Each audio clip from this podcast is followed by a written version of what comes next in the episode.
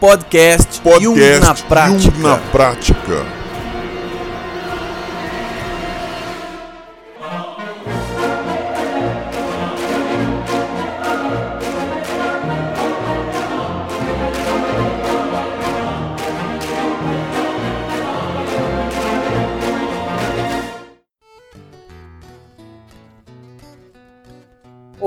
Olá pessoal, eu sou Lino Bertrand e eu descobri que eu realmente sou uma criança. Na verdade, não é que eu sou uma criança, né? Eu, eu me sinto de forma criativa conectado à criança interior e trabalho intensamente para que isso seja transmitido para todas as pessoas. E uh, a gente tem uma grande palestrante, uma grande profissional, professora Eleanor Luzes, ela eh, desenvolveu a ciência do início da vida e ela conta um pouquinho dessa história na mini entrevista que a gente fez para o Congresso em Terapias e a gente fez uma mini entrevista a qual eu vou colocar aqui para vocês hoje e eu devo dizer para vocês que a doutora Eleanor estará presente em São Paulo com a gente no Jung na Prática ao Vivo, no evento presencial que a gente vai fazer agora em outubro.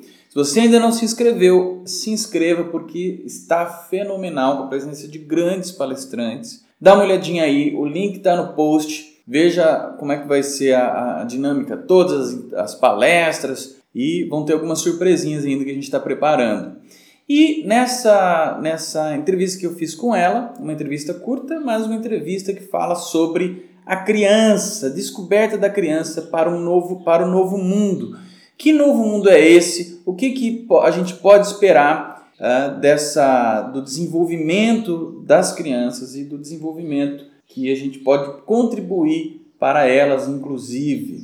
Então, a doutora Eleanor fala um pouquinho disso e eu volto a falar para vocês. Se você não viu ainda o evento presencial Jung na Prática ao Vivo em São Paulo, 28 e 29 de outubro, se inscreva, o link está no post. E é isso! Fique agora então com a doutora Eleanor Luzes. Eu sou Eleanor Luzes, sou médica, psiquiatra, analista junguiana e criadora da ciência do início da vida. E nesse século, a grande descoberta desse século é a criança. O que, que acontece? Nós vivemos por milhares de anos pessoas feridas, crianças feridas que governam ou que desgovernam, que praticam atos absurdos e isso se repete, se repete, se repete, se repete. Quem vem ao mundo com toda a possibilidade de gerar, criar, transformar é a criança. Mas nós precisamos acolher essa criança. Quanto mais acolhemos, quanto mais dissemos para ela nos três primeiros anos de vida dela, amor é a coisa mais importante. Viva amor. E desde a concepção, a célula toda embebida em amor. Toda gestação, bastante amor. As mães vivem isso, vivem aquilo, vivem aquilo outro. Conversa com o bebê, tudo bem, tudo se resolve. Um parto bem amoroso e todo começo de vida, amor, amor, amor. O que, que acontece? Esse ser não vai aceitar que seja natural bombardear pessoas, que seja natural a indiferença. Nós vivemos num mundo que está estrangulado de indiferença. A indiferença tomou conta de quase tudo. Estudos neurológicos mostram que se uma criança vê um filme muito violento, o segundo filme que ela verá com o galvanômetro testando, ela tem bem menos sensibilidade ao segundo. E se você pegar a TV e ficar passando canal por canal medindo um minuto, e você com uma máquina de calcular aqui, porque mentalmente não dá, você vai digitando o número de mortos, o número de absurdos agressões que acontecem do primeiro ao último canal, você vai ficar assustado de ver qual é o número. Isso tem uma finalidade a finalidade de tornar você insensível. Então, se nós inundarmos de amor, como, porque os três primeiros anos de vida são os valores para o resto da vida, começando pelo útero, que é a grande escola. Daí você vai, nesse período de tempo, a uma formação de um ser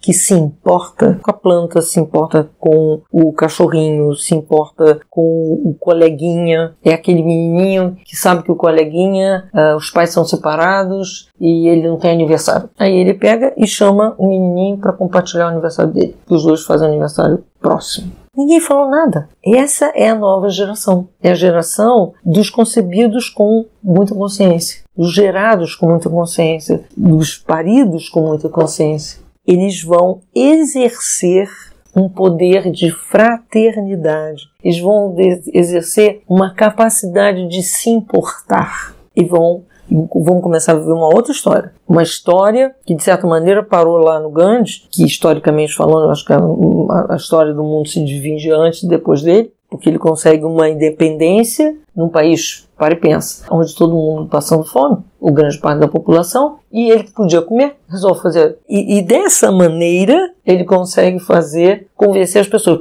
As pessoas podiam dizer, bom, ele pode comer e não come que não quer. Não, mas isso sensibilizou. Então, a independência da Índia seria um, um marco histórico da revolução pela empatia. As outras todas são a mesma coisa.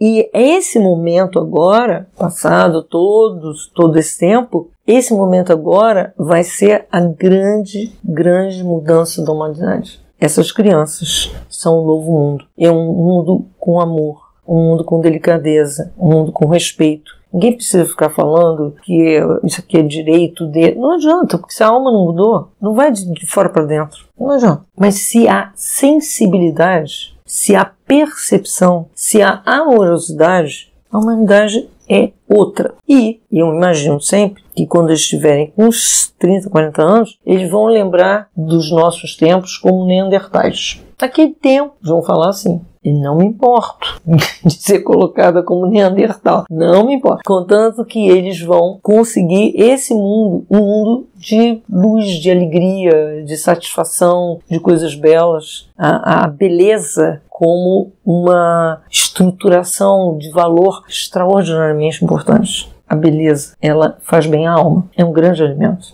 e sofistica a sensibilidade. Esse mundo é o novo. Leonor, olha, o que dizer dessa fala sua, né? É, eu concordo plenamente. E é por isso também que a gente está dando, é, de alguma maneira, ajuda é, e dando contribuindo para dar voz a tantos grandes profissionais para que isso possa cada vez mais encontrar a, os espelhos que são os pais, né, os avós, Sim. Obrigado por isso. Obrigado a vocês. Se alguém quiser saber um pouquinho sobre a ciência do início da vida, entra no site ciência do início da vida.org. Muito bom. Quer tá. falar mais alguma coisa que a gente não abordou ainda?